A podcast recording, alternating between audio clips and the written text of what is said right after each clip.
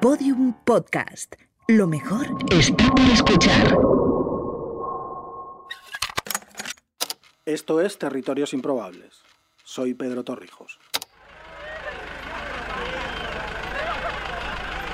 Pues al final aprender a conducir un tractor nos va a resultar útil. Dale, Frank, con alegría, vamos. No sé, tío, yo esto no lo veo nada claro. ¿Qué quieres que te diga? Pedro, ¿tú estás seguro de que esto va a funcionar? Sí, tranquilo, tranquilo, Frank, que va a funcionar. Si tú lo dices... Fran tiene razón. ¿Estás seguro de que tenemos que derribar la iglesia con un tractor? No, no, es que no vamos a derribar la iglesia. Estamos en el archipiélago de Chiloé, en Chile, y aquí los edificios no se tiran, se mueven de sitio. ¿Habéis visto la película La estrategia del caracol?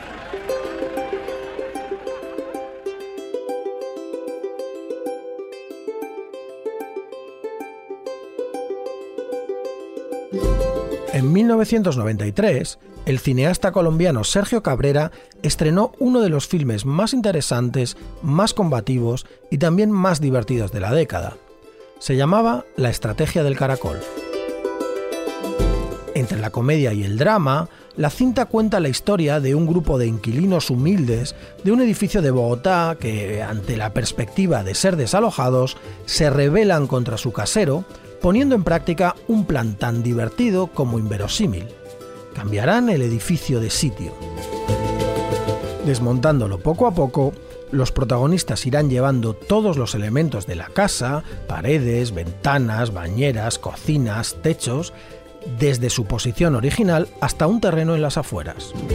Cuando el casero va a recuperar su edificio, se encuentra con un solar vacío y un trampantojo pintado en la pared.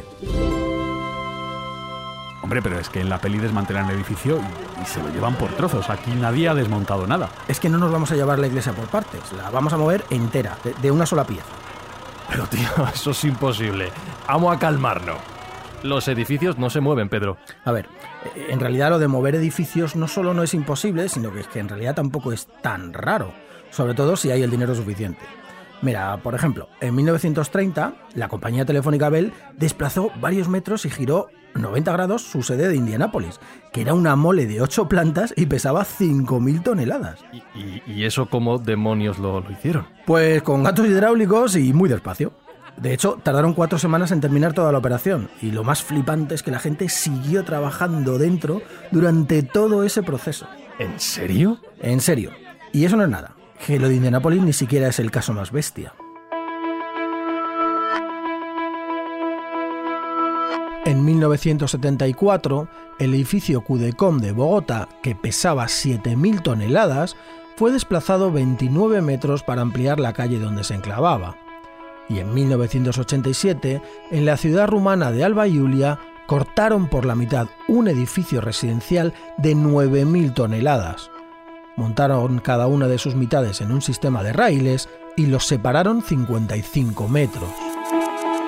Tardaron más de dos semanas en excavar y ensamblar todo el sistema, pero como los edificios iban literalmente sobre ruedas, el desplazamiento duró apenas 5 horas. Algo bastante beneficioso para los habitantes de las viviendas que pudieron ver todo el proceso desde fuera sin arriesgar su integridad física.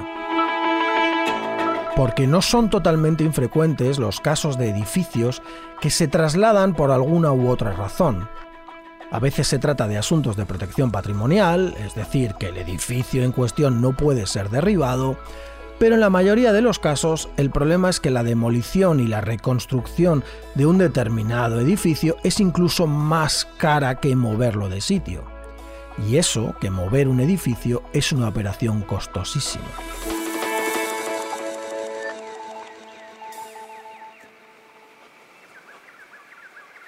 Lo que pasa es que aquí, en Chiloé, pues la gente no es precisamente rica. Son personas humildes, pues como las de la peli La estrategia del caracol. ¿Y entonces por qué lo hacen? Bueno, pues, pues porque a veces también es más barato, pero sobre todo es que es una cuestión puramente antropológica. No te sigo. Mm, A ver, veréis. Para empezar, los edificios del archipiélago de Chiloé son más baratos de trasladar, pues porque no son obras enormes de hormigón y ladrillo. Sí, ya veo, ¿no? Son casi todas las construcciones son pequeñas y de madera. Efectivamente, las casas de Chiloé suelen ser edificios muy ligeros y de apenas una o dos plantas, pues están, como veis, construidos enteramente con madera. Todo con madera. La estructura, los tabiques, las fachadas, los techos, las cubiertas, todo, todo es madera. ¿Y la cimentación también es de madera? Pues en realidad lo que pasa es que a menudo no tienen una cimentación así como la entendemos en Europa. Si os fijáis, pues muchas son palafitos.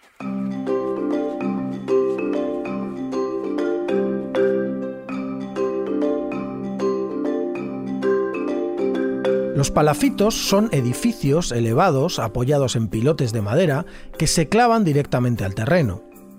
Al no tocar el suelo, este tipo de construcción es muy eficaz para climas húmedos en los que la tierra está mojada e incluso es muy frecuente que los palafitos se construyan encima de aguas tranquilas, como orillas de lagos o lagunas. Este tipo de arquitectura se levanta en zonas húmedas de todo el planeta, desde Indochina hasta Sudamérica, y tradicionalmente, por facilidad y rapidez en la construcción, estos pilares son sencillas estacas de madera. De ahí viene su nombre, del italiano palafita, palos hincados. Y como están simplemente apoyadas, es razonablemente fácil y rápido desmontar estas arquitecturas de los pilotes y sencillamente llevárselas a otro sitio, lo cual entronca a la perfección con la componente antropológica del asunto, porque los chilotes son nómadas.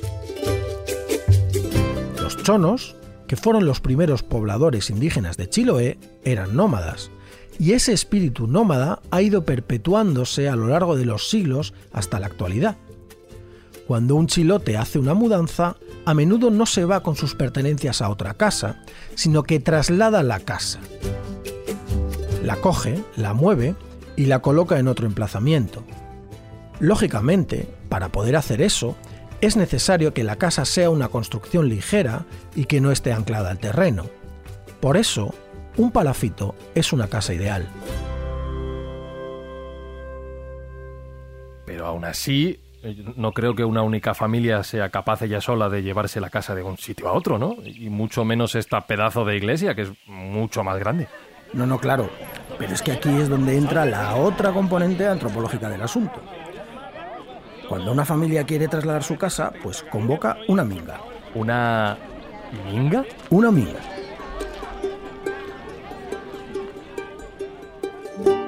La minga es una tradición precolombina de trabajo colectivo voluntario que aún sigue vigente en muchas partes esencialmente rurales de Latinoamérica, especialmente en la costa del Pacífico. La palabra minga viene del quechua minca o minca cuni y significa solicitar ayuda prometiendo algo. Pero en la actualidad, a su uso se ha añadido una componente más importante y de hecho más trascendente. Cuando alguien convoca una minga, pide ayuda a la comunidad. Pueden ser unas cuantas familias, puede ser todo un pueblo o pueden ser varios pueblos de un valle. La minga nace como una petición, pero en realidad es la expresión de un lazo comunitario ancestral. Una minga se puede pedir para cualquier proceso que necesite la asistencia o la cooperación de un determinado número de personas. Puede ser para una cosecha o para una siembra, quizá para la matanza de un cerdo o una res. En Chiloé también se convocan mingas para la siembra o la matanza, pero las más frecuentes, las más famosas y las más numerosas son las de tiradura de casa. Decenas, a veces cientos de personas se reúnen para mover una casa de sitio. Con tractores, con bueyes e incluso tirando con cuerdas, los chilotes trasladan la casa por campos, por lomas y por caminos.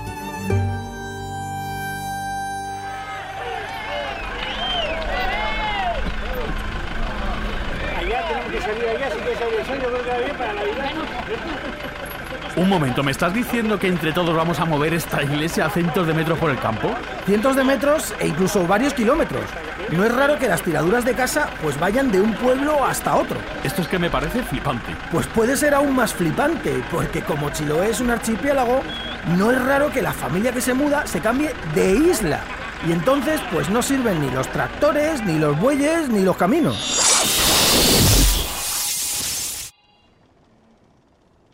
Vale, vale, vale, vale, vale. A, ver, hace un momento estábamos en un prado rodeados de gente y ahora estamos dentro de una casa. Ya no te voy a, no te voy a preguntar ni cómo haces esto, Pedro, me da igual. Un, un, un momento, ¿se mueve el suelo? Fran, tío, asómate a la ventana, corre. ¿Pero qué? Eh, Pedro, ¿estamos flotando en medio del mar? Exactamente. Esto es lo que pasa cuando una familia chilota quiere mudarse de isla. Cogen la casa, la amarran a un pequeño sistema de boyas y como flotadores y la ponen en el mar. Después enganchan la casa a un bote remolcador y sencillamente navegan. Alucinante, ¿verdad? Pero aquí solo estamos nosotros tres, no hay nadie más. ¿Qué pasa cuando lleguemos a la orilla? ¿La dejamos la casa allí? No, o no, claro, hacemos? no. En la orilla nos espera la minga. Vale, ent- entonces toda esta gente es una minga, ¿no? Toda esta gente y un poco también nosotros. Pues al final, todos los que ayudamos, pues formamos parte de la minga. Por cierto, ¿habéis apuntalado bien el interior de la iglesia? Pues la verdad no lo sé. Sí, los edificios de Chiloé son ligeros y de madera y a menudo, aunque no todos, están apoyados en sistemas de pilotes como palafitos. Y todas estas características facilitan su transporte. Pero siempre es necesario apuntalarlos por dentro porque si no se hiciera, el traqueteo y las vibraciones del trayecto podrían desencajar la construcción. Para ello, se extraen los elementos móviles, las puertas, los vidrios, las ventanas, y se colocan postes de madera en diagonales que cruzan el espacio interior, convirtiendo así la estructura en una célula rígida e indeformable. Una vez terminado este proceso crucial que garantiza la estabilidad durante el traslado, el edificio se separa del suelo y se monta encima de otros postes de madera tumbados.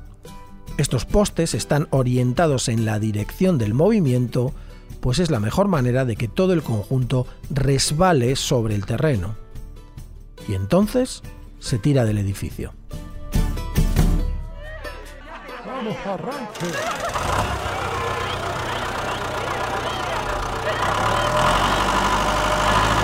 Pues venga, va. Vamos a hacerlo. Sí, vamos a hacerlo, tíos. Vamos a hacerlo porque esto sucedió. En noviembre de 1997, los carpinteros del pueblo de Tei, en el archipiélago chileno de Chiloé, terminaron de construir su nueva iglesia. Era un edificio de una única altura y una única nave a dos aguas, acabado en madera rojiza. Sobre la portada, en el centro de la fachada principal, un campanario de unos 10 metros de alto, también de madera. Justo al lado, descansaba la vieja capilla, de forma y estructura similar a la nueva iglesia, pero sensiblemente más pequeña y con la fachada pintada de amarillo. Ninguna pertenecía al catálogo de las 16 iglesias de Chiloé declaradas por la UNESCO como Patrimonio Mundial, pero formaban parte de una tipología similar. En ese momento, Tei contaba con dos iglesias. Los feligreses de la vecina aldea de Astillero, en cambio, debían desplazarse los 7 kilómetros que separaban ambos pueblos cada vez que querían ir a misa. Como a Tei les sobraba de facto una de las iglesias, Astillero les pidió que por favor se la regalasen. Y lo hicieron. Una minga de casi un centenar de personas se reunió una mañana de ese mismo mes de noviembre. Entre todos los presentes apuntalaron la vieja capilla, la amarraron a un tractor y se la llevaron loma arriba y loma abajo hasta Astillero.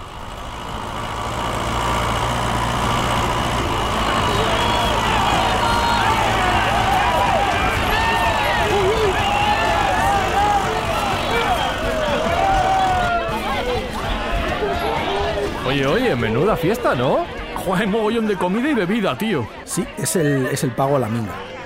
Como os conté antes, la minga es un trabajo colectivo, es comunitario y es recíproco porque se solicita a cambio de algo. Pues ese algo es este banquete.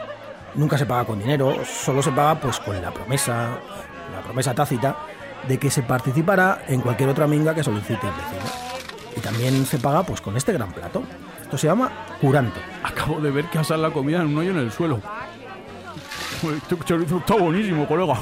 Efectivamente, el curanto es un guiso típico de Chiloé, que está hecho con marisco, con patatas, con carne y también con embutido, que se cocina en un hoyo con piedras calientes y se tapa pues con hojas que también son comestibles. A mí dame bien de carne. Ya está, dame bien de carne. Pe- Pedro, ¿tú no comes? Pues no, tíos, yo me voy a la playa que, que tengo que salvar el mundo.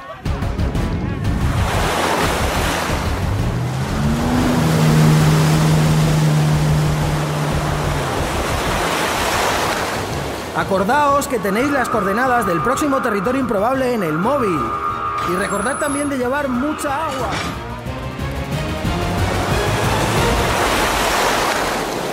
Esto. ¿Pedro se acaba de meter en un submarino? Sí, sin mojarse el smoking. Que es una patata asada, tío. Territorios improbables. Venga, va, patatas, es una serie original de Podium Podcast creada por Pedro Torrijos, Fran Izuzquiza y Alberto Dame Espinosa. un poquito, dame un poquito, sí. ¿Queda carne Dirección por ahí? Pues mira, prueba Pedro esto, Torrijos. Guión Pedro Torrijos y qué Franny bueno. Zuzquiza. Uy, una hora. Diseño sonoro. Alberto Espinosa. Producción A ver. Pablo Isasa. pero Editora jefe Fran. Ana Rivera. Está buenísimo. Productora ejecutiva Lourdes Moreno Cazalla. No sé, Espi, tío. A mí esto de volver a casa flotando en otra casa me parece muy raro. Mira, Fran, hay dos opciones. O flotando o nadando. No, no, no, flotando, flotando, flotando, flotando.